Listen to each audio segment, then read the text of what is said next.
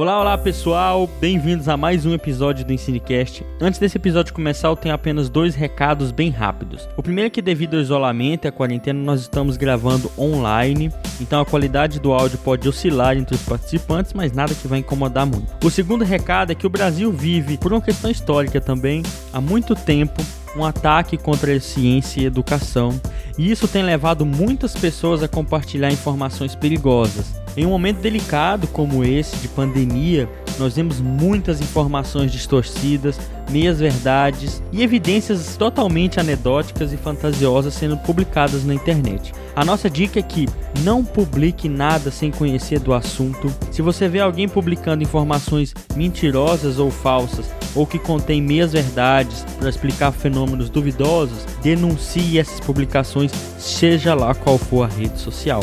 Certo, pessoal? Vale a pena se informar por canais seguros de divulgação científica, que seja o Ensinecast ou, no caso da pandemia, principalmente o canal do Atley Amarino e o canal do Drauzio Varela. Muito obrigado e sem mais delongas, fiquem com o episódio, pessoal.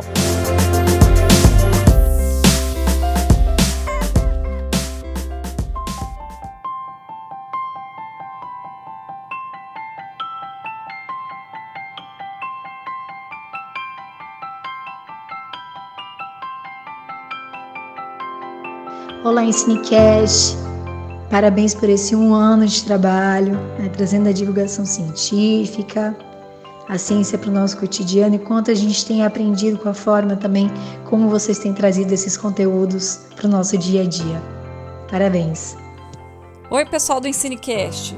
Nossa, o trabalho de vocês é incrível. Vocês sempre estão trazendo pautas super importantes para serem discutidas, né? Passam informações de qualidade e de uma maneira muito gostosa, que parece que a gente está no boteco trocando uma ideia.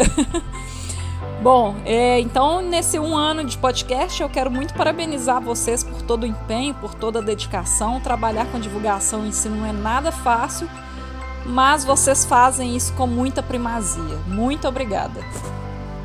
As vozes que você acabou de ouvir são de duas ouvintes do Cinecast e pessoas que nós conhecemos graças a essa iniciativa de divulgação científica.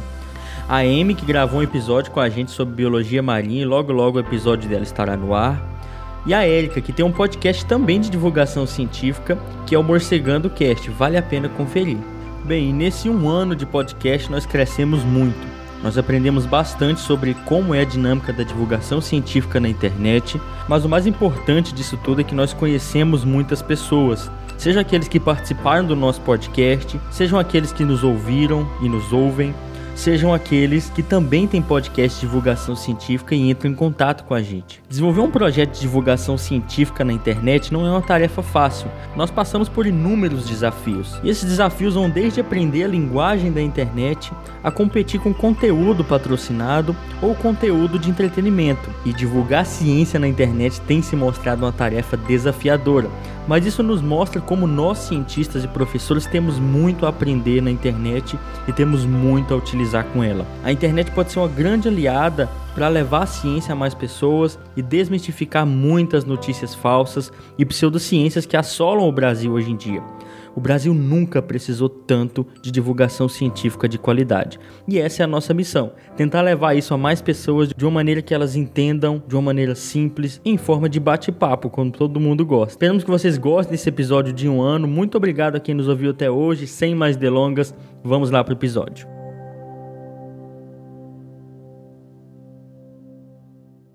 É porque eu falei tá que você falou, você falou de tá encontro tá... de novo, caralho. Ah. Você tá fazendo oh, uma coisa que eu aprendi é vício de linguagem. Não dá. Eu não falava isso, mas é porque é justamente. Ah, yeah! Ensinecast. Ensino e Ciências Naturais. Olá, olá, primatas da internet, bem-vindos a mais um episódio do Cinecast, nosso episódio número 21. Lembrando que o Cinecast é o nosso podcast sobre ciências naturais e educação. Se você quiser saber mais sobre a proposta do nosso podcast, conheça as nossas redes sociais. E antes desse episódio começar, apenas alguns recados bem rápidos para você se inteirar sobre o nosso podcast. O primeiro é que nós estamos nas redes sociais divulgando ciência, no Instagram, no Twitter e no Facebook. O Cinecast também tem um site para mais informações e contato, o link está na descrição desse desse episódio e nós estamos na maioria dos agregadores de podcast, como Spotify, o Google Podcasts, o Deezer, o Castbox, o iTunes ou o Apple Podcasts e muitos outros. Vale pesquisar Ensinecast por lá. E se você tem dúvidas, sugestões ou comentários, o Ensinecast tem um e-mail para você entrar em contato com a gente, é o ensinecast@gmail.com. Se você ouviu algo no nosso episódio que está errado ou que você não concorda, nos envie um e-mail para a gente ler aqui no nosso episódio. E você pode mandar um e-mail para a gente para entrar no nosso grupo do WhatsApp do Ensinecast. Lá a gente debate muitos temas sobre ciência e educação, além de curiosidades e divulga conteúdo exclusivo do nosso podcast. Vale a pena conferir. E estamos aqui para mais um episódio. Estamos completando um ano de Ensinecast. Mas antes de falar um pouco desse um ano de labuta pela divulgação científica, vamos nos apresentar. Primeiro aqui para esse episódio de hoje estamos aqui eu, James, que eu sou biólogo, ecólogo, professor do ensino básico. Estou tentando divulgar ciência na internet hoje com o Piano, com o Marlon e com o Fernando. Vai lá, Cristiano. Fala, meus queridos, pessoal do Ensinecast que nos acompanha direto aí. Que alegria mais uma vez estarmos com vocês. Hoje um programa especial, um programa de aniversário. Quem diria Ensinecast completando um ano de muita divulgação, de muita proposta de ciência, de educação. É isso aí. Eu sou Cristiano, biólogo, doutor em ecologia e conservação de recursos naturais, professor da Universidade Federal de Jataí. Tamo junto aí. Bom dia, boa tarde, boa noite, pessoal do Ensinecast.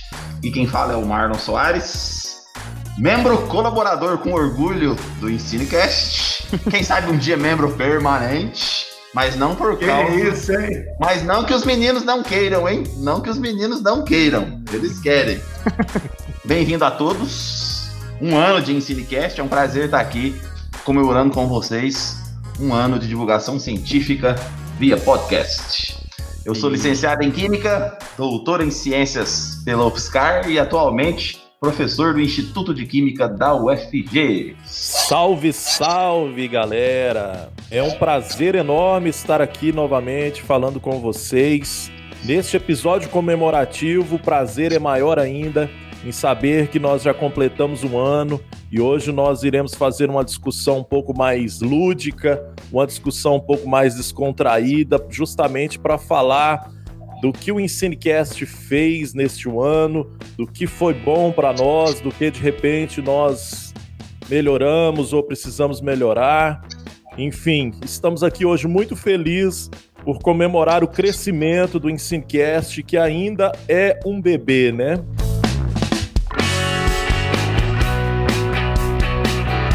Ok, e nós estamos, eu tava contando aqui, com 40 episódios nesse um ano aí. A gente já falou sobre diversas coisas. E a gente quer adiantar que o Brasil precisa muito de divulgação científica, mas quem tá ouvindo esse episódio primeiro precisa saber como é que o Ensinecast surgiu. Nesse um ano foram muitas assim experiências, né, para nós. Eu acho que falar hoje em dia de divulgação científica no Brasil é essencial. A gente vai falar melhor disso mais adiante.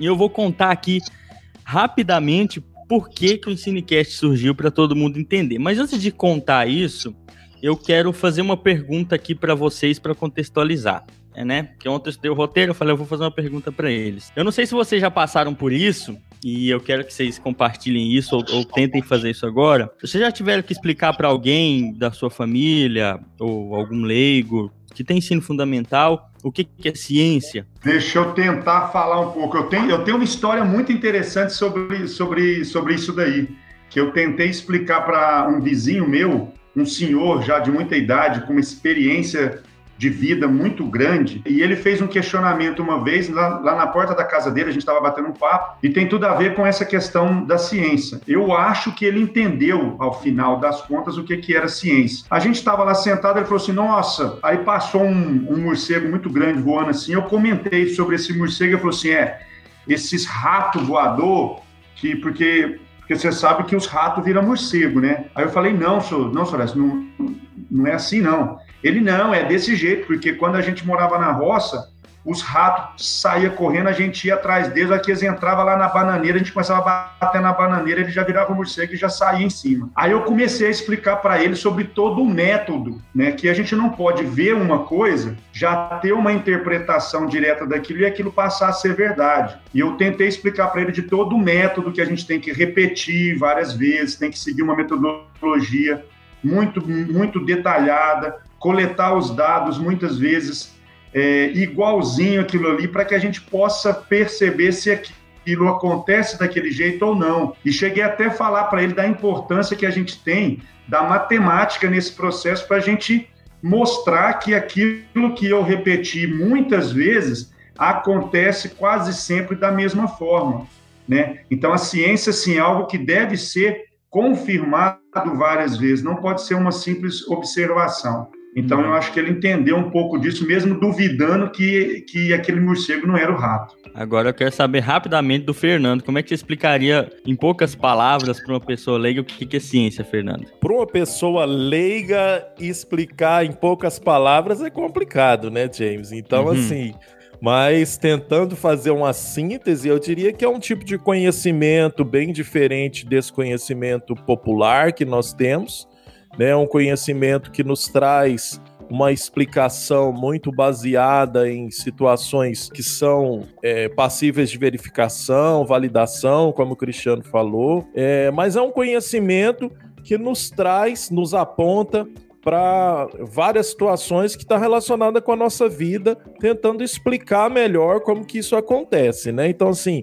explicando para um leigo, eu diria mais ou menos isso, que é um tipo de conhecimento é, diferente desses outros e que nos traz uma explicação muito é, importante para vários aspectos que estão relacionados com a nossa vida de todas as maneiras. E o Marlon? Bom, pessoal, a experiência que eu tenho, ela está muito relacionada a, a, ao país que nós temos, que é um país bastante religioso. Então, o que, que eu costumo fazer? Eu costumo dizer, eu costumo partir do, do seguinte pressuposto a ciência também é um tipo de conhecimento, assim como a religião. Não pode dizer que a religião não é um tipo de conhecimento. A diferença dos dois conhecimentos é que a ciência é uma verdade momentânea que pode mudar a cada momento. A cada aprofundamento de pesquisa que os cientistas fazem, essa verdade pode mudar de foco. Ela é momentânea ela não é factual como a verdade religiosa. A verdade religiosa ela não tem é, é, é, estudo, ela não tem.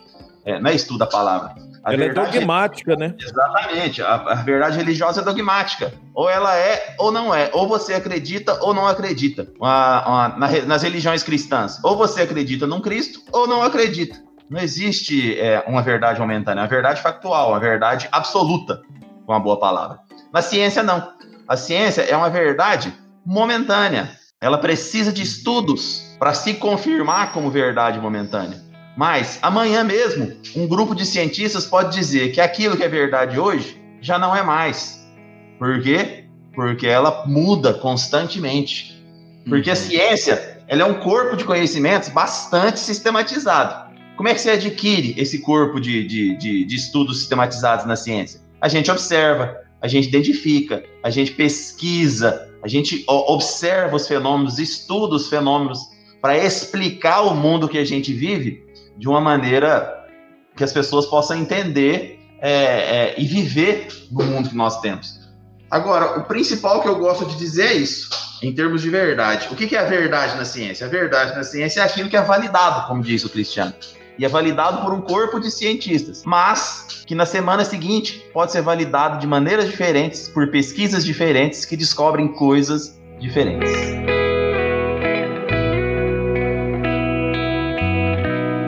E eu perguntei isso para vocês porque isso tem tudo a ver é, com o motivo que eu comecei o, Ensinecast. Eu via que na universidade a gente tinha uma visão muito concreta do que, que é a ciência, isso era muito palpável para a gente, só que quando eu saí da universidade, parecia. Eu, eu, me sentia um estranho na sociedade. As pessoas às vezes nos veem como estranhos, né? Como diferentes, né? Eles são cientistas, eles são de outro mundo. E eu comecei na universidade a perceber isso, né? E as pessoas achavam interessante você estar na universidade, mas você, elas não entendiam o que você faz. Para um curso de biologista, às vezes é pior, porque as pessoas não às vezes não compreendem muito bem o que, que um biólogo faz. E a, ao longo de, dessa jornada eu comecei a gestar a ideia de trabalhar com isso. É, eu sempre gostei de trabalhar com educação, que tem tudo a ver também com divulgação científica, mas a ideia mesmo de trabalhar com isso, de criar um canal de divulgação científica, alguma coisa para falar para as pessoas o que, que a gente faz, foi no mestrado. Porque no mestrado eu via como a gente gosta de falar de ciência na academia, né? Como no mestrado isso é gratificante e como nós, alunos de mestrado e pós-graduação, falávamos desses assuntos e debatíamos e era muito interessante. Eu falava, cara, isso é muito bom. Só que aquilo acontecia estritamente dentro dos círculos acadêmicos, né? No, no caso lá do, do, do, meu mestrado, os debates eram muito interessantes. Eu falo, eu, e a gente ia para caminhos, principalmente falando de, de ecologia e conservação, que eu pensava, cara, a sociedade, se ela soubesse disso, eles teriam uma qualidade de vida muito melhor. E eles não sabiam disso porque a gente já estava ali naquela discussão em, usando termos mais complexos, já estava imerso no material teórico da pós-graduação, que é, sim, é claro, necessário, mas eu fiquei muito assustado. Quando eu saí do mestrado e fui trabalhar na universidade, já nesse período que já estava bombando esse, essa pós-verdade, né? Esse mundo em que a sua opinião vale mais do que evidências, isso começou a se fazer mais necessário. Foi uma época que eu ouvia muito podcast. Então eu falei, o que, que eu vou fazer para divulgar ciência num Brasil que precisa tanto de uma maneira que eu gaste pouco dinheiro, que eu, a gente não, não tem dinheiro assim para estudo, que demande um tempo que também não vai ocupar muito, porque eu era lotado naquela época, até hoje estou com muita coisa para fazer, e mesmo assim fazendo um trabalho de qualidade. É bizarro pensar, nossa, como é que você vai fazer uma coisa que você vai gastar pouco dinheiro, né? Eu vou falar dessa questão de dinheiro mais adiante, acho que a gente tem que falar disso na internet, que chegue a muitas pessoas, relativamente muitas pessoas, e que a gente gaste pouco tempo e que seja de qualidade, porque não adianta só né, querer falar de ciência, tem que ser feito de uma maneira estruturada. E aí eu pensei no, no, podcast. Cara, vou fazer um podcast porque é o que é mais acessível agora para eu começar a adentrar nessa, nesse mundo de divulgação científica que não é tão simples. E primeiramente eu falei, cara, tá, mas eu não posso fazer isso sozinho. Eu preciso de, de, de, companheiros aí que curtam. E eu já conheci o Fernando, que era meu professor, foi meu professor há um tempo atrás, e eu lembro dele falar que ele gostava disso, né, dessas questões. E o Cristiano, que também sempre eu vi participando desses círculos de projeto de extensão, de falar de ciência para mais pessoas de maneira mais simples. E eu vi nos dois uma maneira de a gente começar um podcast que falasse tanto de ciência, que é incompreendida, como de educação formal, que também é incompreendida. Então, falar da maneira que as pessoas possam entender. E eu encontrei nesses dois energúmenos, tô brincando, é, parceiros aí nessa labuta. E o Marlon, agora mais recentemente, né, que é o, que é o nosso membro, por enquanto, colaborador, Esperamos que no futuro um membro efetivo do podcast, com certeza, que mostra que o nosso podcast em um ano está crescendo. Isso é muito doido. Mas vamos lá, fala um pouco de vocês aí, Fernando e Cristiano, desse surgimento do Cinecast, o que, que significa para vocês.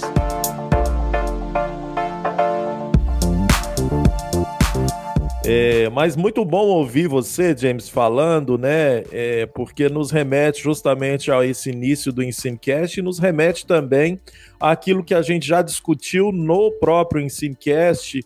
É, e eu venho, eu venho falando muito que, infelizmente, a, a gente, enquanto cientistas, né, a universidade, principalmente, que nos representa como o principal local de produção de conhecimento científico hoje no Brasil, nós acabamos falhando em alguns aspectos, no sentido de que a universidade muitas vezes ela se isolou muito, é, as produções científicas ficam muito isoladas, muitas vezes em periódicos, em publicações que às vezes são pouco acessíveis à população de massa, e é mais que urgente a gente pensar nisso a gente pensar em projetos de extensão, a gente pensar em projetos de divulgação científica, que a gente consiga transpor esse conhecimento e deixar esse conhecimento muito mais próximo a essa linguagem que a população em si está é, tá utilizando, e é por isso então que a gente está trabalhando nesse sentido com muito ânimo, com muita empolgação, né, com muita alegria e satisfação, no sentido de pensar que nós estamos tentando fazer a nossa parte, contribuindo para que essa universidade possa se aproximar ainda mais da sociedade, que esse conhecimento científico seja, de fato, extremamente acessível a qualquer indivíduo que possa nos ouvir. Como você falou, o podcast é uma mídia Então é, é fácil tanto para quem faz, fácil entre aspas, né? Em termos É, de entre aspas. custo, em termos de custo-benefício, quanto para quem ouve, né? Porque hoje em dia qualquer um tem um celular, praticamente muitas pessoas têm acesso à internet e ela pode nos ouvir em qualquer canto desse país, basta que ela tenha o gosto e o interesse por nos ouvir ou por saber um pouco mais sobre ciência. Então é muito gratificante, primeiro de tudo, fazer parte desse processo, desse projeto, né, que a gente está gestando aí ainda, no caso. É um prazer estar junto com vocês nessa seara de divulgação científica que eu gosto muito de falar, né, James? E pensar que a gente tem muito o que caminhar e construir nesse universo e colaborar com outros colegas também que já estão aí nessa seara há mais tempo que nós, fazendo muito bem a divulgação científica, né? É isso aí, Fernando, essa seara maravilhosa da divulgação. Pessoal, James, que legal também a gente, um ano, né, um ano depois daquela, daquela primeira gravação, daquele, daquele primeiro bate-papo nosso lá, eu ficando afastado um tempo durante esse processo todo, com todos os afazeres lá da universidade, que muitos acham que é só dar aula. Professor, o senhor, o senhor trabalha também ou só dá aula? Não, eu só dou aula mesmo, não gosto de trabalhar, não. Né? Que é aquela fala que a gente escuta direto aí. Essa é uma frase uma clássica, vale- né? O professor, desde, Claro, a, desde a educação. Eu acho que desde a educação infantil até o ensino superior a gente ouve essa, essa pergunta clássica, né? Exatamente. Mas é interessante, James, comentar muito da visão que eu tenho desse processo, né? Já são 20 anos de experiência na educação, 18 anos no ensino superior, 20 anos de ensino, ensino fundamental, ensino médio. Então eu tive a oportunidade de caminhar né, nessas várias níveis de educação. E uma coisa que é muito clara para mim, eu não sou um pesquisador, vamos dizer assim, de ponta. Eu não tenho um trabalho de pesquisa de alto nível. Isso é muito claro para mim. Só que a minha, eu, eu volto muito para a questão da extensão. Né? Desde quando eu estou dentro da universidade, enquanto docente, mesmo na universidade privada que eu trabalhei, e agora, eu tenho um foco muito grande na extensão. A extensão, eu acredito que é aquela possibilidade da gente pegar todo o conhecimento científico que é produzido dentro da universidade e abrir as portas para a comunidade ter acesso e usufruir desse conhecimento produzido lá dentro. Então, eu sempre relato muito a questão do projeto Rondon, que é um projeto que ele ultrapassa muito aquele ideal nosso local de atuação. Projeto Rondon, nós vamos para a sexta eh, participação da nossa universidade, em todas elas eu estive presente, e, e, que mostra mesmo quanto que a gente consegue chegar em uma comunidade e, a partir daquele conhecimento produzido dentro da, da, da universidade, transformar a vida daquelas pessoas, levando qualidade de vida, levando conhecimento mesmo de vários aspectos. E o, e o Ensinecast é exatamente isso, né? Durante oito anos, eu, eu, eu fui um participante assíduo e eu escrevi uma matériazinha em uma revista de Tumbiara e de São Sebastião do Paraíso, lá na, lá na minha cidade. Eram artigos curtos, de uma página, onde você conseguia compilar muitas informações ci científicas de uma, de uma única vez. E era um impacto muito bom aquilo ali, porque você conseguia levar, muitas vezes, questões complexas sobre aquecimento global, processos básicos de fotossíntese, respiração e várias outras questões básicas para aquele público leigo. Então, isso é algo interessante. O Fernando deixa muito claro: a culpa do que acontece agora é nossa, sim. A culpa de toda essa pós-verdade, de toda né, essa ideia de valorização de um conhecimento popular totalmente sem nexo, é nossa, sim, também. Porque a universidade esquece que ela faz parte de uma sociedade que necessita disso e a gente muitas vezes fica trancado dentro da universidade pensando só né, naquilo que o Marlon colocou muito bem naquele episódio nosso sobre a pós-graduação, na loucura da produção, na busca por, um, por números para a própria sobrevivência da universidade e esquecemos que nós estamos dentro de uma sociedade onde a sua grande maioria não tem acesso à ciência. Então é isso que nós temos que fazer. O EnsineCast, nesse, nesse ponto, ele encaixou como uma luva. E é a partir dessas ferramentas que nós vamos conseguir, mesmo aos poucos, começar essa transformação e uma valorização real da ciência produzida de, principalmente dentro das universidades brasileiras. Então é com muita alegria que eu posso falar que estamos firme, cada vez mais firme aí nessa luta pela divulgação científica de qualidade.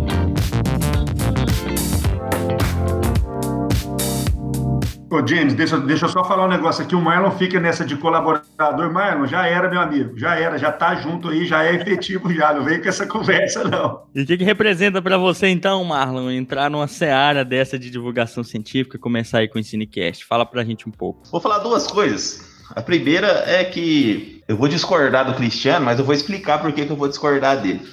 Ele diz que não é um pesquisador de ponta, que não aparece, que não sei o quê. O que, que é impacto, né? Eu acho que fazer um podcast é tão impactante, Cristiano, quanto publicar uma série de artigos intermináveis que poucas pessoas vão ler. Saca?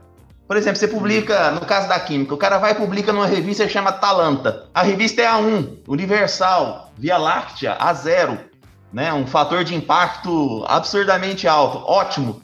Quantas pessoas leem esse artigo, Cristiano, que você publica lá, por exemplo? Se eu publicar na Talanta de Química Analítica, quantas pessoas de fato vão ler esse artigo e citá-las? A não ser dentro desse ciclo da ciência. Não que isso não seja importante, mas pensemos por outro lado: faz um ano que você está aqui no podcast, tirando duas horas, três horas, quatro horas da sua semana para fazer divulgação científica. Se isso não for impactante, o que é? Então, eu vou discordar de você nesse ponto. Não é uma discordância, você entendeu o que eu quis dizer, né? Se isso não for impactante, o que vai ser impactante? Um pesquisador, um professor de uma universidade que tira de três a quatro horas do seu dia para fazer divulgação científica por meio de um podcast.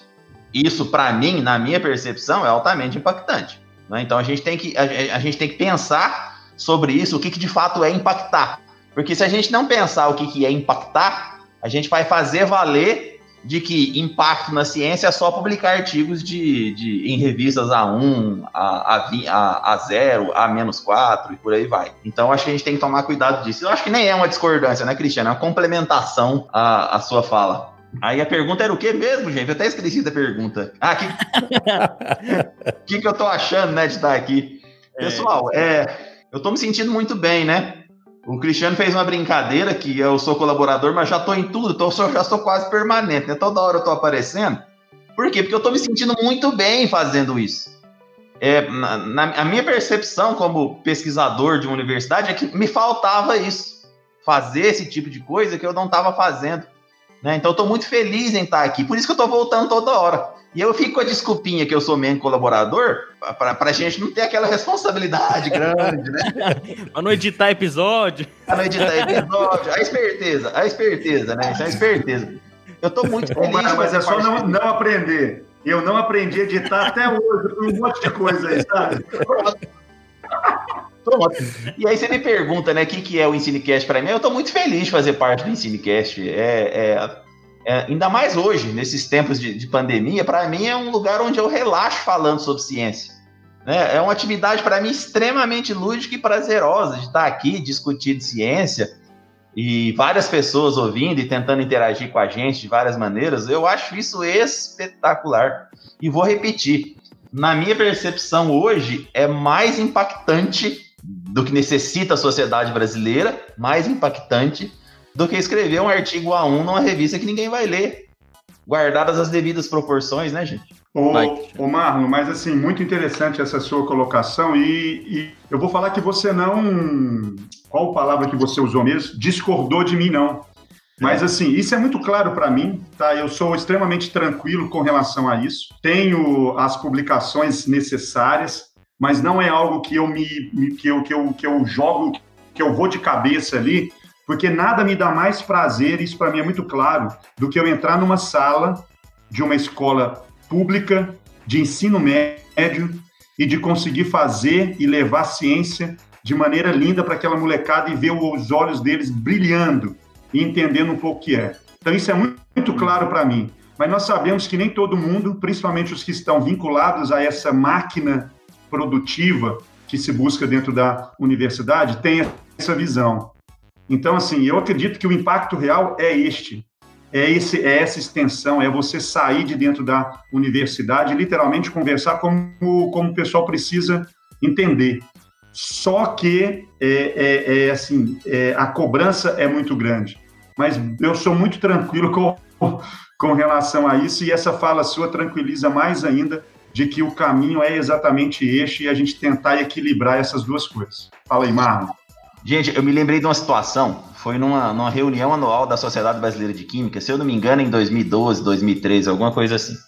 E a Sociedade Brasileira de Química, ela às vezes traz um prêmio Nobel né, para as reuniões anuais. E assim, a cada dois anos, ela, ela consegue trazer um prêmio Nobel de Química para as reuniões anuais. E aí, em 2012, veio um prêmio Nobel, que me fugiu o nome agora, não vou lembrar, né? Não sou novo igual o James, apesar de eu ter mais cabelo, né? Então, pessoal, é, lotou, tinha mais de mil pessoas no auditório para ver o cara falar, né?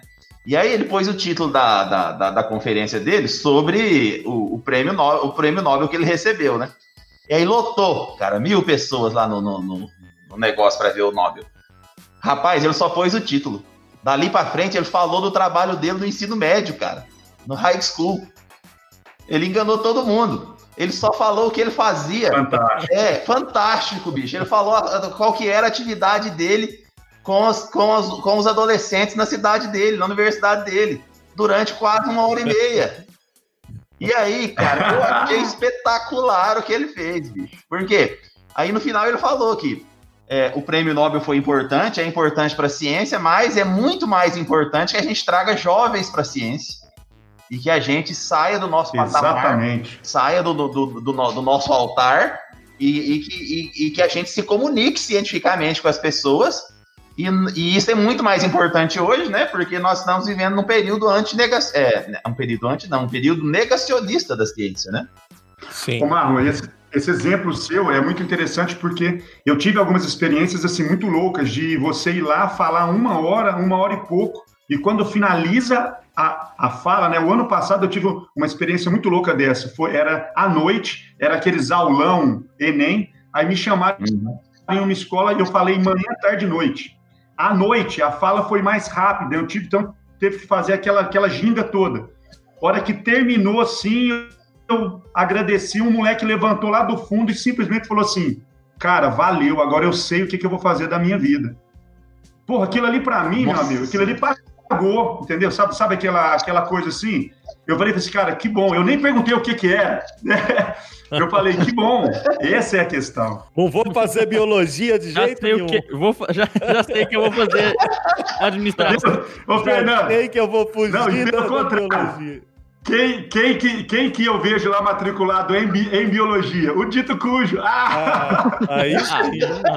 Tá, lá, tá lá na biologia. É,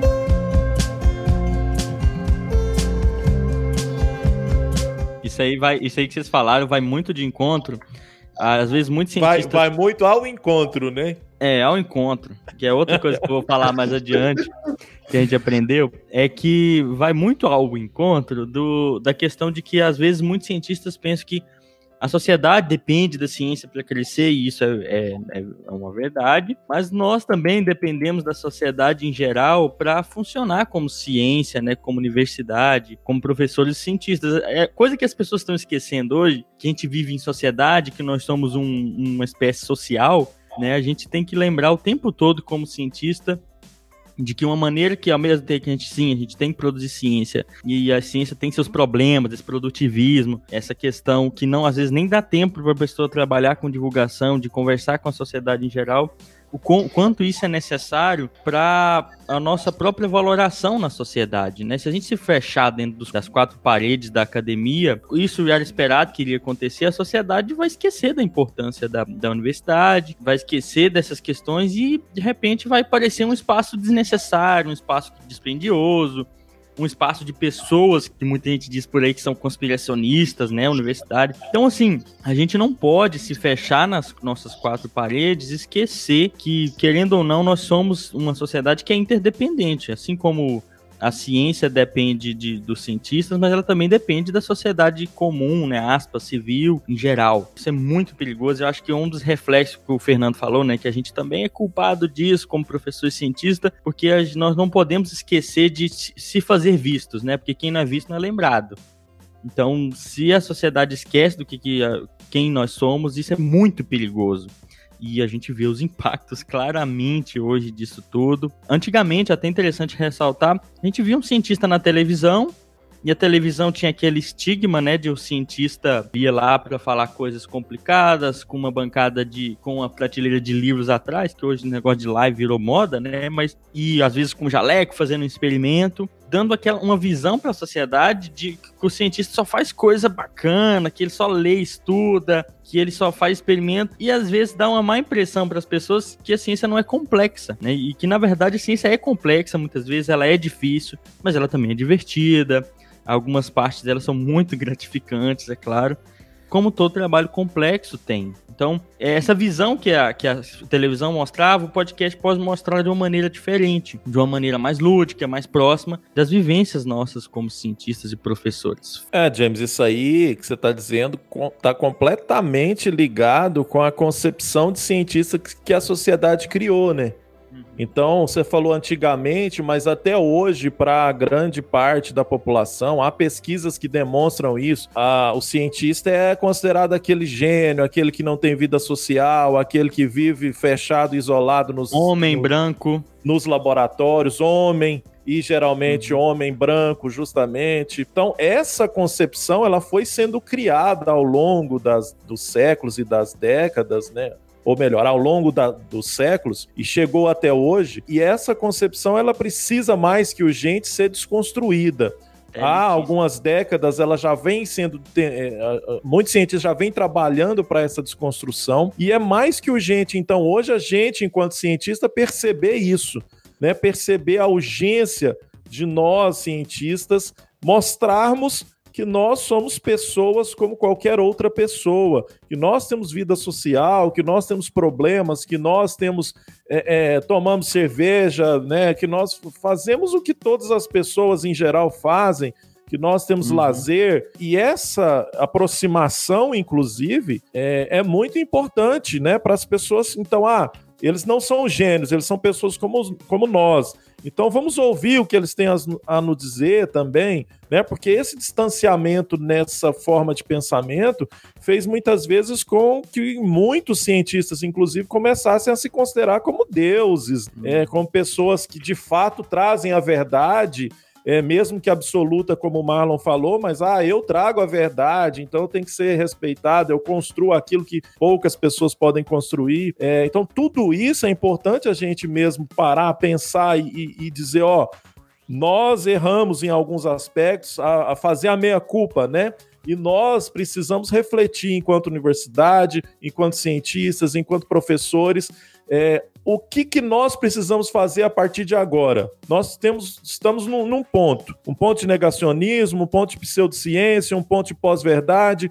O que, que nós, cientistas, professores, podemos fazer a partir de agora? Como que nós temos que fazer isso? Então a gente tem que refletir é, sobre todos esses aspectos e começar a fazer, que é o que nós estamos tentando começar a fazer no EnsineCast. Ah, o Fernando arrematou o que eu ia falar no, no finalzinho aqui, né? é, é, é, mas assim, vou, vou, complementar rapidamente. A gente tem que pensar o seguinte: por que, que o, eu acredito no EnsineCast? Porque ele tem uma linguagem acessível.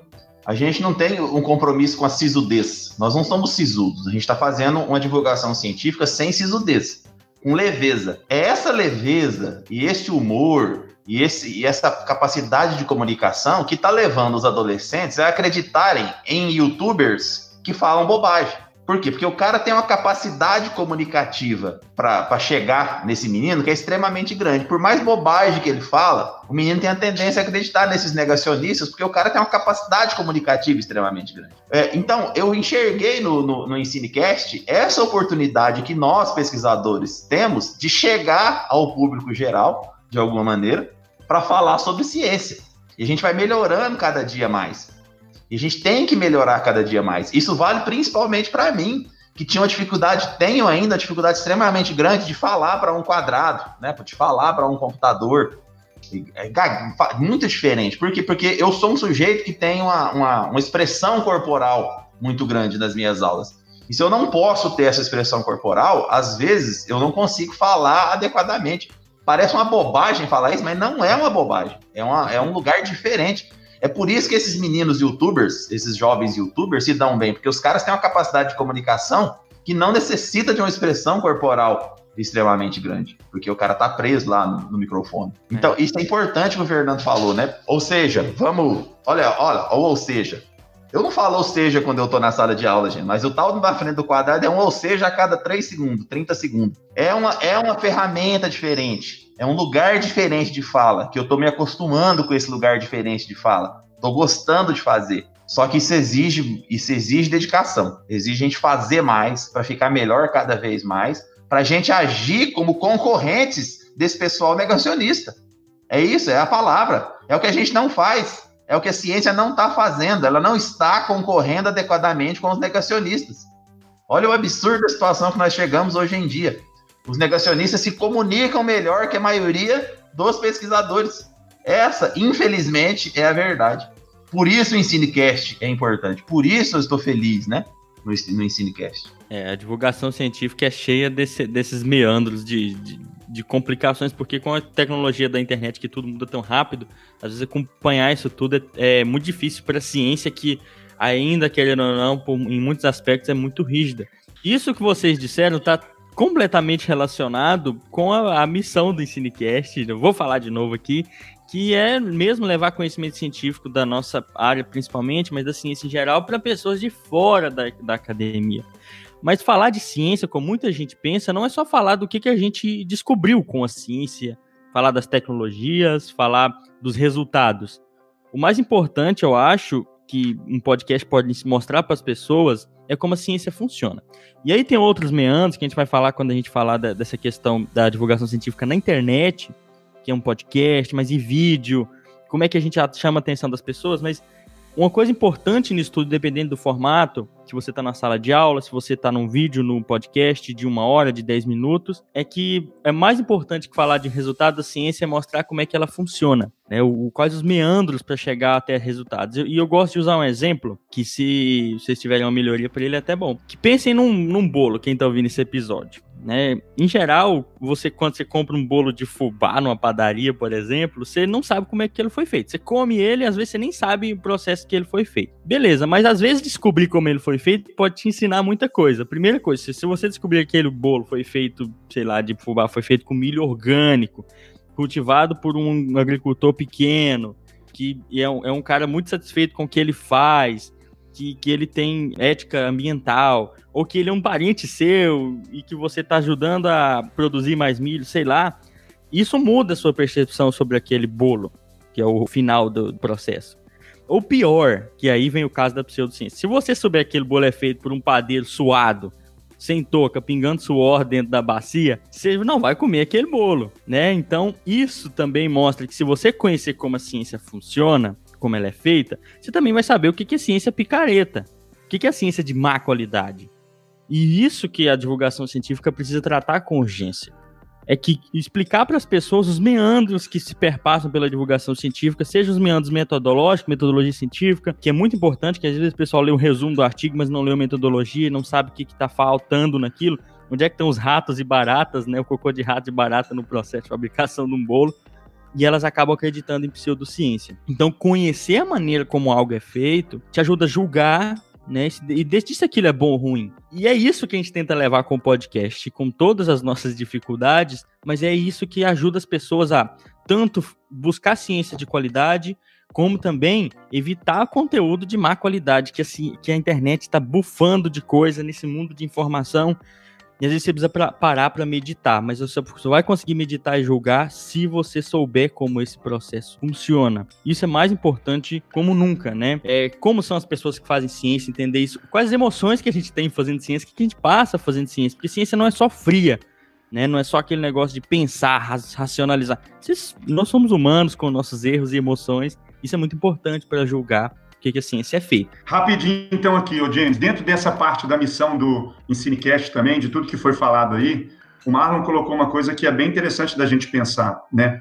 Querendo ou não, nós somos do milênio passado. Nós não nascemos nessa era da internet com todo esse domínio, principalmente dessa comunicação. Então é desigual, sim. Né? Se a gente pensa em uma divulgação que era feita até pouco tempo atrás, e pensa nessa galera que chega e começa a fazer essa divulgação de, usando ferramentas e habilidades incríveis, sem dúvida eles vão ser muito mais vistos. Essa semana saiu aquele resultado de uma pesquisa que foi divulgada em vários canais aí, que deixa claro, né? Mais de 12 mil vídeos avaliados, os vídeos que trazem fake news são três vezes mais visualizados do que os vídeos que trazem informação correta.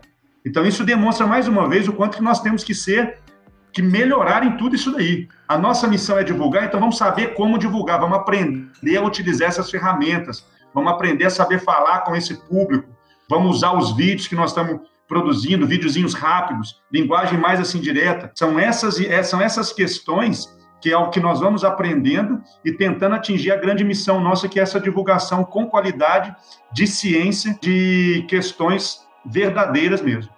É, para chegar a essa missão a gente passa por muitos desafios. Acho que a, parte agora, talvez, do, do descarrego, né? Que nós temos eh, desafios para divulgar ciência no Brasil atual, que vocês já falaram de negacionismo, já falaram de pseudociência, já falaram de competir com entretenimento do YouTube, entretenimento não sei da onde. E isso gera muito um bufante de questões de desafio de divulgação científica no Brasil.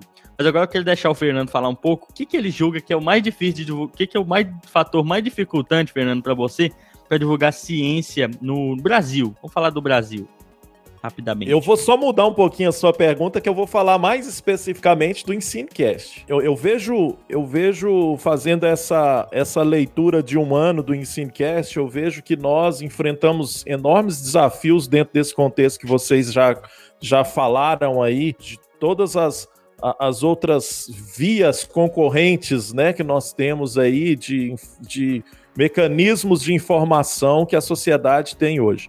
Então, é, enquanto em Simcast, eu vejo que a gente tem desafios que muitas vezes nos deixam mais desanimados, muitas vezes nos deixa frustrados, né? Ao longo desse ano, a gente, é, como o James falou, a gente já tem aí é, mais de 30 episódios que nós lançamos, e esses episódios muitas vezes não rendem. É... 41 quando esse aqui foi lançado. Pois é, 41 e muitas vezes não rendem as audições que às vezes a gente espera. E a gente faz uma postagem numa rede social, muitas vezes não rende a, a, o resultado que a gente espera. Outras, no entanto, são muito interessantes. Mas isso é uma questão que até o Marlon já, já nos disse em off, né? Que isso vai muito da questão do gosto das pessoas por determinado tema. É, mas a gente que está produzindo um conteúdo, claro que a, a gente quer que aquele conteúdo seja o mais acessível possível e que ele seja o mais ouvido possível, né? Então a gente, é, muitas vezes, nessa, principalmente no início, a gente tende a ficar meio desanimado, né? Ah, não, não, não tá rendendo e tal. E aí a gente busca outras estratégias. Eu acho que o interessante é isso também, é a gente é, se reorganizar, é a gente refletir e fazer novos planejamentos, né? Então, como o Cristiano falou da questão dos vídeos que a gente começou a produzir recentemente, de animação. A gente tem outra ideia também de produzir alguns pequenos vídeos comentando comentários, né, James? Algo que a gente tem visto hoje é que a divulgação via Ensinecast ela não pode ficar limitada somente ao podcast. Então, é, e aí, nesse contexto da pergunta que você fez da divulgação científica no Brasil, James, é, a gente tem que adentrar a alguns universos que eu, particularmente, tenho considerado como os mais nocivos veículos de divulgação de fake news. E o principal deles é o WhatsApp. Né? É o chorume. É o chorume, é a deep web das redes sociais, digamos assim, né? É a maior porta de entrada de informações falsas que a gente tem de veiculação e de que muitas vezes são pagas para serem é, produzidas e por consequentemente são veiculadas e que eu penso que o, nós recentemente estamos começando a entrar nesse universo do WhatsApp. Acho mais que necessário Acho é, extremamente importante que a gente saiba, enquanto Ensinecast, é, ocupar esse nicho, explorar esse nicho e, de repente, saber utilizar as nossas ferramentas para que a gente consiga, no WhatsApp também, divulgar uma informação científica, é, fazer divulgação científica, mesmo que de outras formas. Para isso, a gente está aprendendo. Então, eu penso que, da mesma forma como até hoje a gente ainda está aprendendo a lidar com o podcast, né, que foi o início disso tudo, a gente agora também tem que aprender a lidar com outras ferramentas, até no sentido também de não só divulgação científica, mas divulgação daquilo que a gente tem feito, ou seja, divulgação do Ensinecast enquanto podcast. Uhum. Então, a gente tem que é, aprender a, primeiro, lidar com divulgação científica e também, consequentemente, a gente tem que aprender a lidar com a divulgação da divulgação científica, né? ou seja, a divulgação da, das ferramentas que a gente tem construído ao longo desse um ano. Então eu, eu sou muito otimista com o Ensinecast nesse aspecto. Fico muito feliz em a gente estar tá, é, percebendo que ele está aumentando a sua divulgação, a sua audiência, ao seu público. Sou muito grato ao público cativo que nós temos, aqueles ouvintes que de fato nos trazem um feedback, ah, nem sempre positivo, inclusive, né? Mas muitos deles positivos e tudo mais.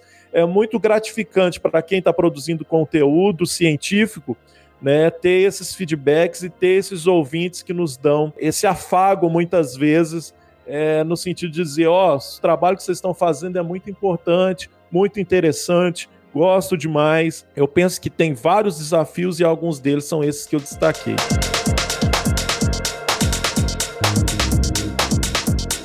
Quando a gente fala de internet, pessoal, é, de, de, do Brasil como um todo, o Brasil tem características particulares, que a, a divulgação científica tem dificuldades naquilo que vocês já falaram, que é negacionismo, que o Brasil está nessa onda de achar que a opinião é o que vale, de gravar um vídeo é o que vale.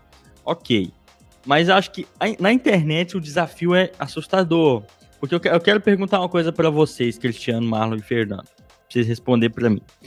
O que, que vocês mais consomem no, no, na internet, quando vocês estão na internet? Cê, vídeo, formato, vídeo, texto, foto ou áudio? O que, que vocês mais consomem? Então, pessoal, eu, eu, eu, eu consumo muito áudio, é, gosto muito de ouvir, de, de ouvir músicas via, via internet e muito texto. Eu estou aprendendo a consumir vídeo com o meu filho de, de 14 anos, porque ele tem uma gama de opções Olha que interessante, ele tem 14 anos, ele quase não vê televisão. Ele se informa via internet e vê as coisas via vídeo. Por exemplo, quando ele quer ver filme ou alguma coisa assim, é via internet, Netflix, é, Amazon Prime, ele vê no computador dele. Raramente ele vê na televisão. Ele aprendeu que o lugar dele é na frente do computador.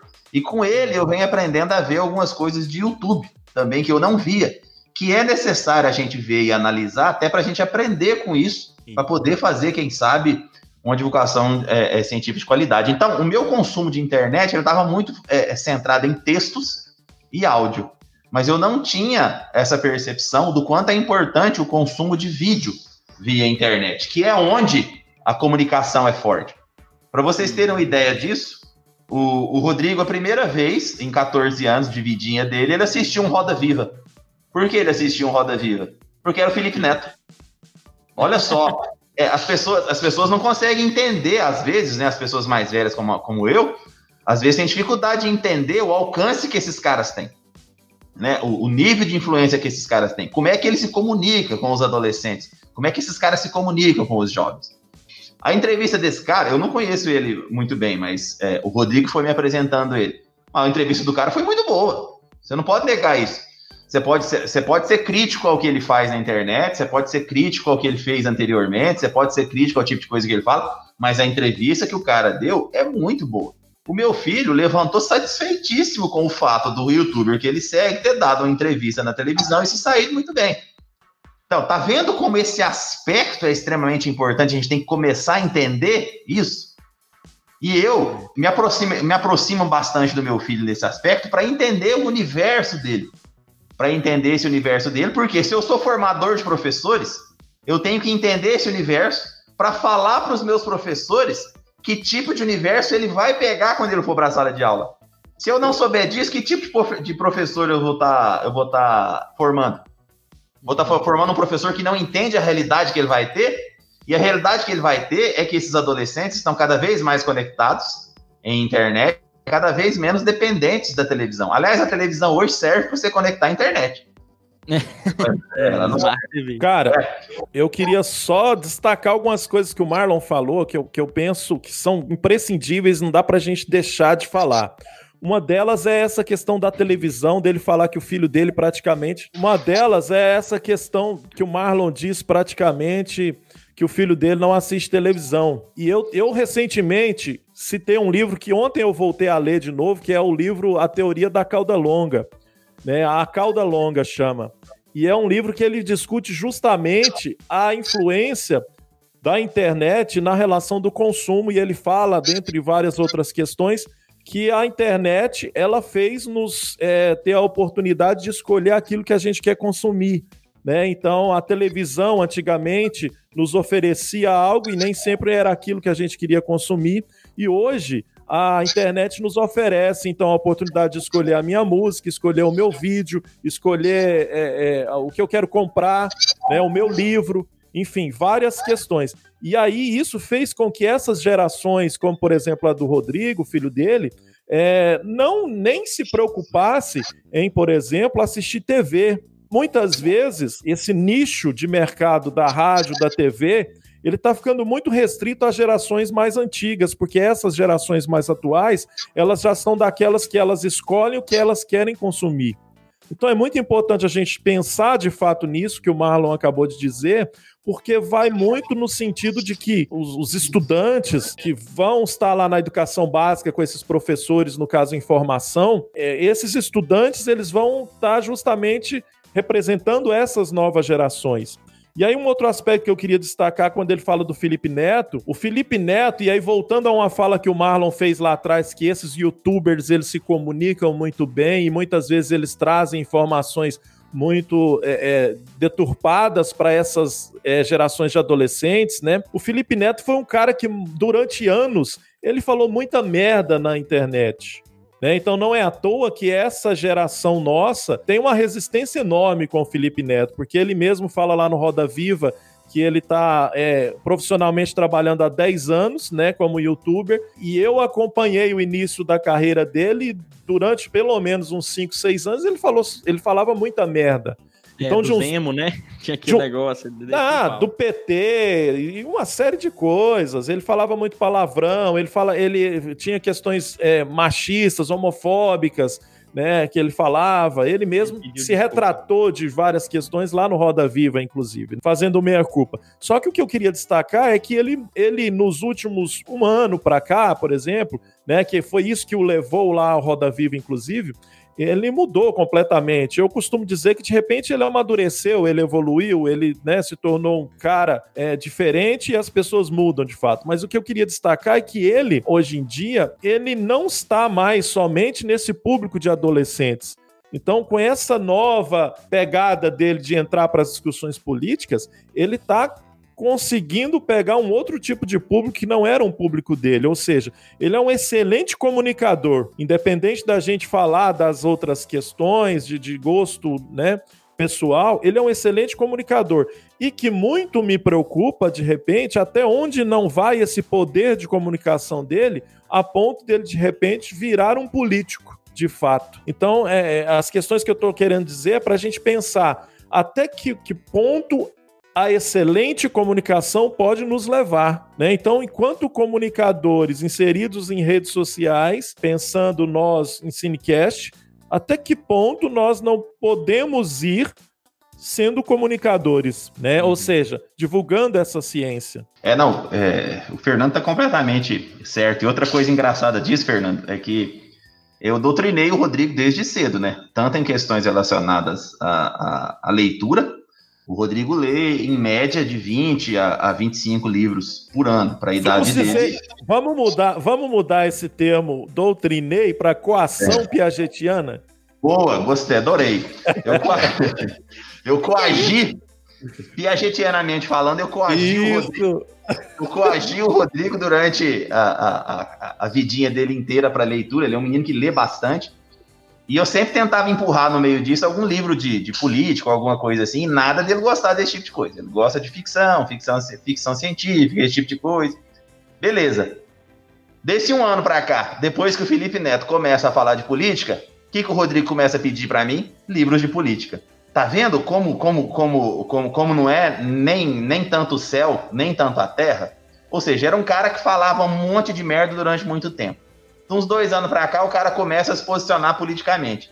E quem segue ele começa a se interessar também por se posicionar politicamente. Olha que consequência maluca que a gente tem aí. Né? É, é, né, é, é, eu fiquei embasbacado com isso, ou seja, eu fiquei dois, três anos tentando fazer com que ele lesse alguma coisa relacionada à política para começar a pensar sobre isso, e o Felipe Neto conseguiu isso muito mais rapidamente do que eu.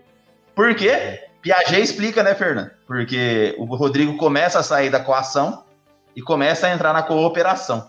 E o Felipe Neto, nesse aspecto, com essa capacidade comunicativa extremamente grande, faz com que esses meninos repensem positivamente ou negativamente. Mas o mais interessante é que o Rodrigo ele, ele, ele procura se posicionar, né? Ele, ele tem algumas coisas que o Felipe Neto fala que ele não, não, não acha muito boa. O que me permitiu conversar com ele sobre a criticidade de coisas na internet.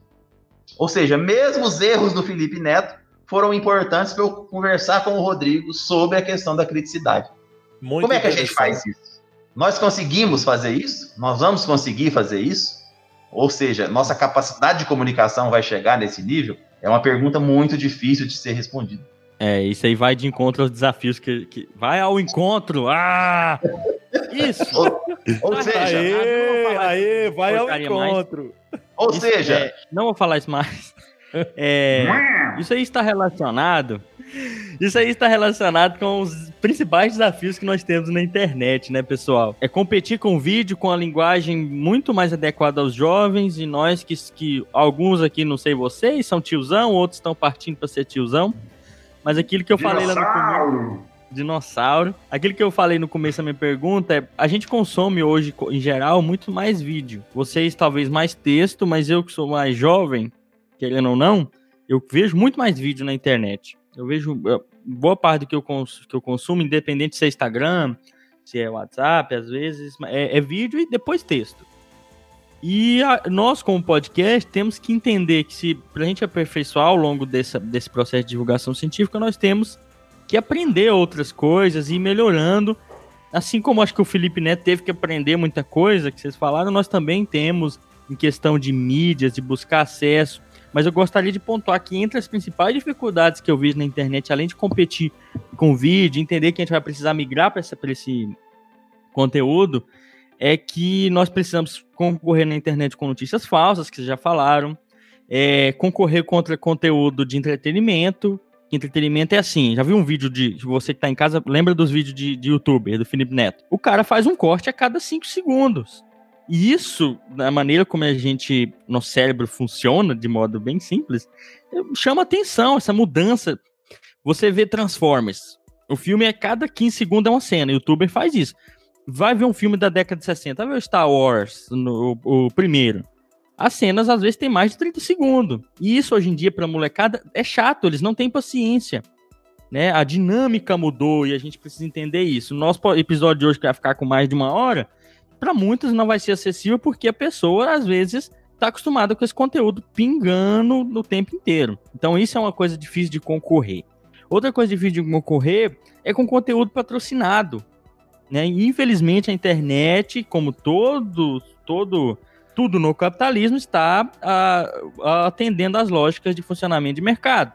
Vamos vender conteúdo. Para você aparecer na linha do tempo de alguém, pague, pague um conteúdo patrocinado. Isso é difícil de concorrer, porque se você depender em certos momentos apenas da questão orgânica, e eu li isso, isso aqui agora um pouco de achismo, eu admito, mas eu li em grupos de podcast, que, dependendo da questão orgânica, você tem que ter muita estratégia, muita. Enquanto se você pagar conteúdo patrocinado, você vai se preocupar menos com certas questões. Só que aí entra o terceiro desafio da internet, que é lidar com algoritmos. O que é um algoritmo? É um sistema que a internet utiliza coletando dados para interpretar dados e te oferecer conteúdo. O é, algoritmo é um, meio que um sistema de guia da internet que a gente também tem que competir contra. E o algoritmo, às vezes, favorece aquilo que dá mais like, aquilo que tem uma determinada estética, uma determinada cara, e a gente tem que competir com isso. É um grande desafio na internet também.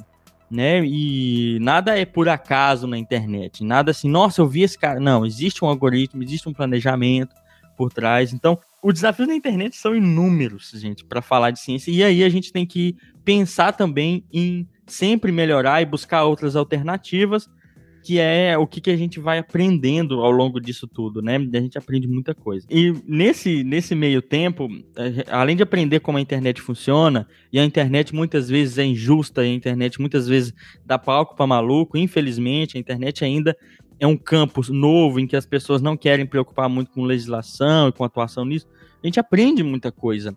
Eu já vim aprendendo muita coisa sendo professor, né? Falar com as pessoas para falar de ciência você não precisa só palestrar, dar uma palestra, você tem que ter dinâmicas diferentes para isso. E a gente aprende muito que a gente tem muito vício de linguagem, né? A gente tá vendo esse episódio aqui hoje, né? E isso, cada um aqui tem o seu, é outra coisa muito doida. Mas eu quero agora pular aqui pro próximo tópico do nosso roteiro, senão vamos ficar aqui um ano, que é falar dessa experiência ao longo de um ano. O que, que a gente conheceu? O que, que vocês podem dizer que vocês estão aprendendo pessoalmente com a internet rapidamente? Para a gente ir para os nossos finalmente. Quem quer começar? O que, que vocês aprenderam com isso tudo? O que, que vocês conheceram através do podcast nesse tempo aí com a gente? Cristiano. Então, James, é, como já foi falado, né, toda vez que a gente se depara com uma ferramenta nova, com uma maneira nova de se divulgar alguma coisa, você tem uma apreensão inicial e depois você começa a se soltar um pouco mais e começa a entender essa dinâmica toda. Eu confesso para vocês que internet, para mim, eu não sou de buscar áudio, nem mesmo música. É engraçado que eu ouço muito pouca música. Tem momentos muito específicos que eu ouço música e é pouca. Então eu não, eu não tenho esse hábito de né, é, abrir um podcast e ficar ouvindo isso. E uma coisa que o EnsineCast trouxe foi exatamente isso, né? A gente parar um pouco para ouvir também o que está sendo produzido e fazer com que a gente possa ampliar ainda mais essa nossa visão sobre essa ferramenta de áudio, que pode chegar em lugares incríveis. Na verdade, foi uma das primeiras formas de comunicação em larga escala, né? O áudio, o rádio em si. E a gente meio que utilizando essa ferramenta, a gente consegue meio que voltar um pouco lá e dar uma possibilidade desse áudio alcançar lugares incríveis, como a gente vê, por exemplo, em vários países nós estamos sendo ouvidos. Então é, é um aprendizado e algo que vai começar a fazer cada vez mais parte de, dessa nossa realidade.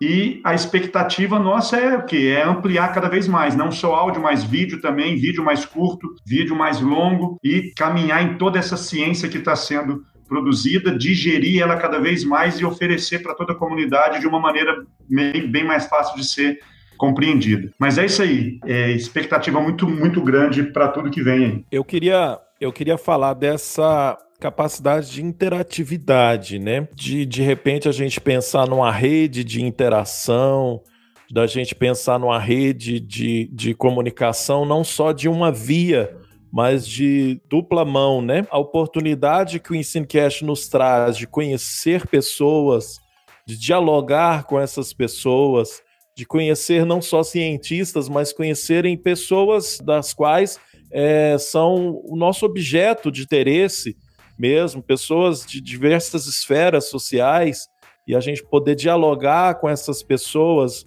no caso no grupo do WhatsApp que nós criamos para os ouvintes, no caso no Instagram, no Facebook, né, na, nas redes sociais, das pessoas que nos procuram, que comentam, dos convidados Penso que é muito interessante a gente trazer os convidados e nessa interação que a gente estabelece com esses convidados, é muito importante a gente, justamente, é, nessa relação, eu acho que fica claro para eles que nós estamos propondo um diálogo, que nós estamos propondo um meio, uma forma de diferente de divulgar um conhecimento.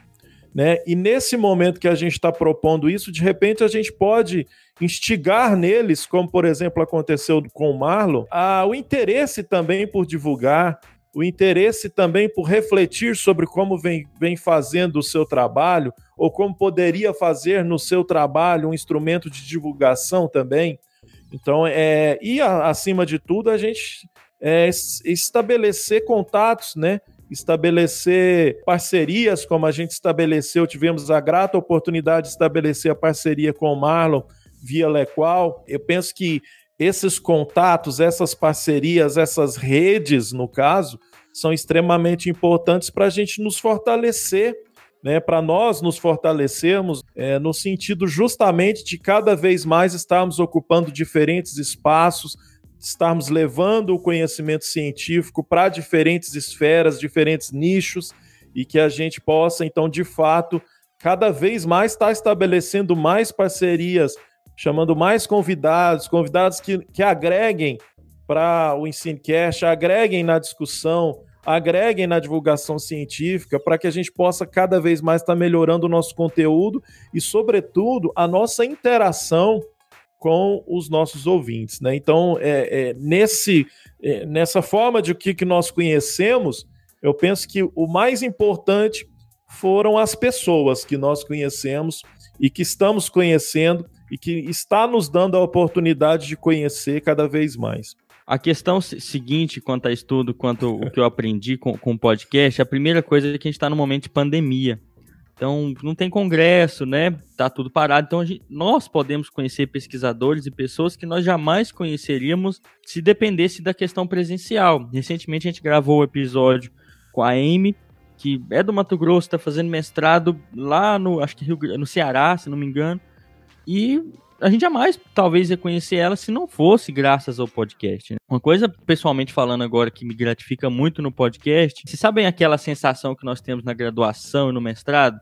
Você entra, você tá com pessoas de diferentes áreas, diferentes, quer dizer, regiões do Brasil, que todas querem a mesma coisa. Então elas estão ali querendo dialogar, você construir conhecimento. E sabe aquele momento de crescimento? Acho que isso o podcast e a divulgação científica pode nos trazer o tempo todo. Que é estar em contato com pessoas que querem é, o mesmo que você. E essa sensação é boa, né? De, de você estar num ambiente com pessoas que querem levar a ciência, a ciência a mais pessoas. Isso é muito bom. E ao longo desse ano, é, além de participantes, a gente começou a interagir com outros, inclusive podcasts. Né? A gente conheceu outro, outros podcasts de divulgação científica, pôde compartilhar dificuldades. Nós temos um grupo, vou deixar todos aqui na descrição do episódio. Então, nós conseguimos dialogar juntos e entender um ao outro. Coisas que a gente não poderia fazer fora disso, e que, no meu caso, traz aquela sensação de estar em um ambiente com pessoas que querem a mesma coisa, que gostam daquele assunto, que é o que eu passei pela graduação, passei pelo mestrado, e que às vezes a gente não encontra no mercado de trabalho, né? Que no mercado de trabalho, às vezes, a dinâmica é diferente. Ao longo desse ano, foram muitas coisas. E para o futuro do EnsineCast, eu acho que a gente, como cientista, como professor, mas como pessoa, a gente tem sempre que buscar corrigir erros, né? Admitir que certas coisas têm, podem estar erradas, e buscar novas metodologias para melhorar. Eu acho que vocês pontuaram já em questão de vídeo, né, em questão de agregar e compartilhar com pessoas e estar tá interagindo o tempo todo, é uma das coisas mais importantes que a gente tem que pensar nesse momento e não só se limitar a achar que está fazendo tudo certo, mas que a gente pode melhorar e vai o tempo inteiro. Ok, vocês têm alguma consideração? Podemos partir, seguir? Marlon. Rapidamente, isso serviu demais para mim o Ensinecast quando eu comecei a trabalhar com vocês, e eu agradeço demais a isso, é o fato de que eu entendi que a capacidade comunicativa é diferente para diversos tipos de meios. Eu achava que eu tinha uma boa capacidade comunicativa presencialmente. E ela fala, ah, minha capacidade comunicativa é boa, eu dou uma aulinha que eu considero boa. E aí fui agora nessa nova plataforma e entendi que a minha capacidade comunicativa agora nessa plataforma é completamente diferente. Eu tenho que me adaptar eu tive que mudar a forma de falar, eu tive que mudar a forma de comunicar. Isso foi muito importante para mim como aprendizado. Eu não tenho nenhum tipo de vergonha de falar o quanto eu tive dificuldade de fazer essas gravações iniciais, o quanto eu estou melhorando com o tempo, a minha própria fala, a minha própria capacidade de comunicar. O quanto, então, o quanto, o quanto está sendo difícil gravar o seu primeiro DHC, né, Marlon? Minha Nossa Senhora da Termodinâmica, crianças. Minha Nossa Senhora da Termodinâmica. Eu, eu, eu, eu, eu consegui agora finalmente fechar a primeira gravação do primeiro DHC. Gente, foi uma sofrência gravar aquilo. Mas assim, muito recompensador. Eu aprendi novas técnicas de fala, de altura, de você vai testando algumas coisas novas. Isso vale, inclusive, para quando eu voltar para a sala de aula de maneira presencial. Tá vendo? Que é um caminho de ida e volta. É um caminho que eu não conhecia, uma nova forma de comunicar que eu não conhecia, que vai melhorar a minha forma de comunicação presencial e vice-versa. Isso para mim foi muito importante. Interessante como o Marlon falou isso, e quando eu comecei o podcast também, eu falava, na minha aula eu falava, ah, cara, na minha aula eu falo tranquilo, vai embora. Mas no podcast é diferente, cara. Aquilo tá gravado, então você tem uma evidência contra você ao longo de muitos anos, né? Esperamos ao longo de muitos, muitas décadas e centenas de anos aí que isso fique gravado nos discos rígidos da internet. Mas a gente aprende o tempo inteiro.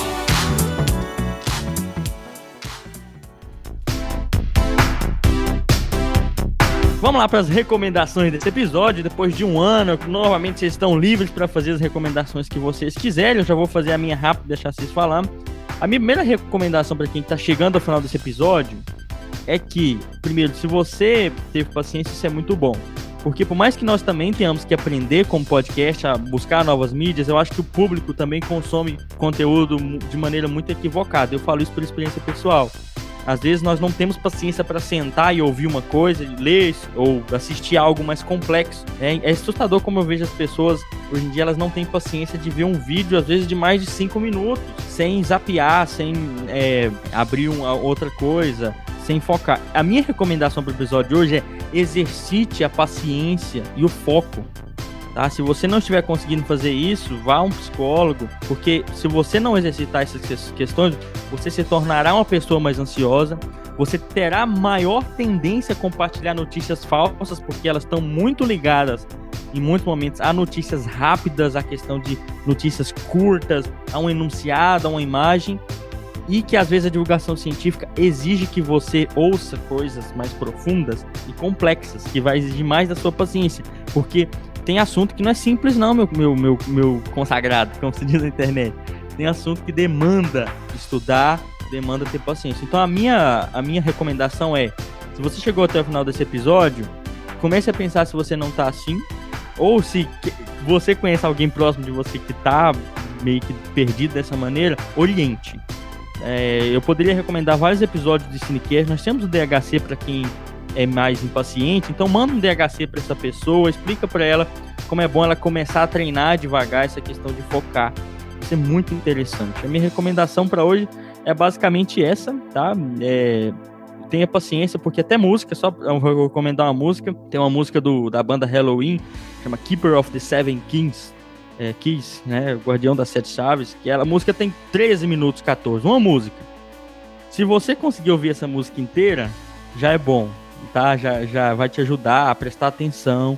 Então, escute coisas que mais complexas e tenha paciência para ouvir. Eu quero recomendar um de nossos episódios, que é o episódio Qual a sua pseudociência favorita? O episódio de número 14 ou 15, salvo engano, James. Salva a minha e... numeração louca, né? E então, a minha recomendação hoje é para que ouçam os nossos episódios, quem não colocou em dia, quem está chegando agora, de repente, procure ouvir os nossos episódios e como entrada para aqueles que de repente possam estar tá iniciando no Ensinecast agora, eu recomendo este que chama Qual a sua pseudociência favorita? Gente, eu vou, vou fazer um pouco diferente.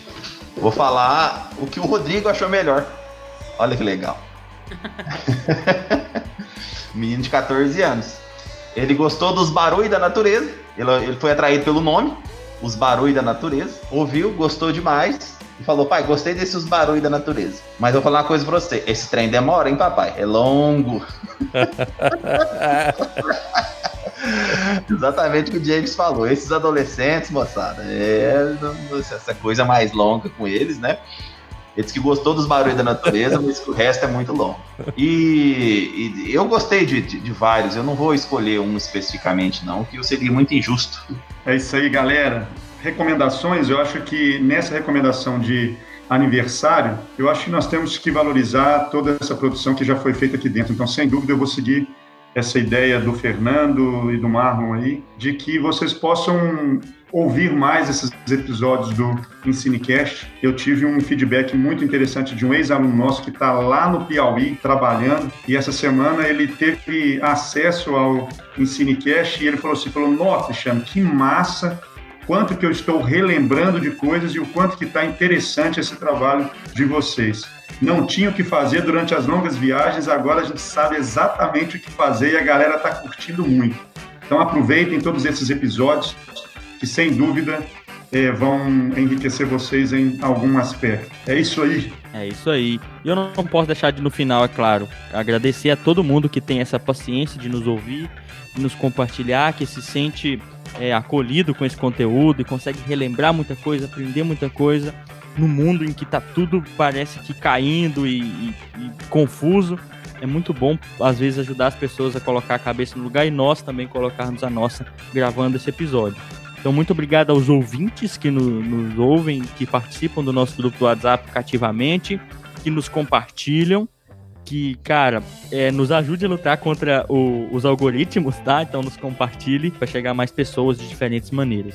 Muito obrigado a quem chegou até, esse, até o final desse episódio. Aqui foi o James. Um abraço. Se despeçam, rapazes. Eu endosso os agradecimentos do, do James, né, aos nossos ouvintes aos colegas também de podcast que ele, nos, que ele citou, que também é, são parceiros nossos. E também quero dizer que desejo vida longa ao Ensinecast, vida produtiva e que nós possamos cada vez mais melhorarmos e estarmos aqui juntos nesta seara de divulgação científica. Um abraço e até mais. Vamos lá, galera, que alegria então finalizar mais um episódio do Ensinecast, esse episódio especial de aniversário. E é o seguinte, galera, nunca é tarde para estudar, para pensar e para se transformar como o Marlon colocou aí, vamos fazer igual o Felipe Neto, vamos estudar, que sem dúvida você é muito mais do que todas essas fake news que são divulgadas aí. E vamos ter um pensamento crítico sobre tudo isso. É isso que a gente faz aqui no Ensinecast. Um beijo para vocês. Pessoal, agradeço a todos os ouvintes ter chegado nesse ponto. Tem que ter realmente paciência, mas tem que ter determinação também, né, James? Determinação. Porque tem que estar determinado a querer ouvir também, né? Não é só paciência, tem determinação. A gente tem que pensar nisso mesmo. O tempo que. O, o, o quanto a gente. Que tempo você quer perder na internet? Ou quer ganhar na internet? O Ensinecast é um ganho. E, e para mim está sendo um ganho extremamente grande. Espero que os ouvintes também. É isso aí, pessoal. Bom dia, boa tarde, boa noite.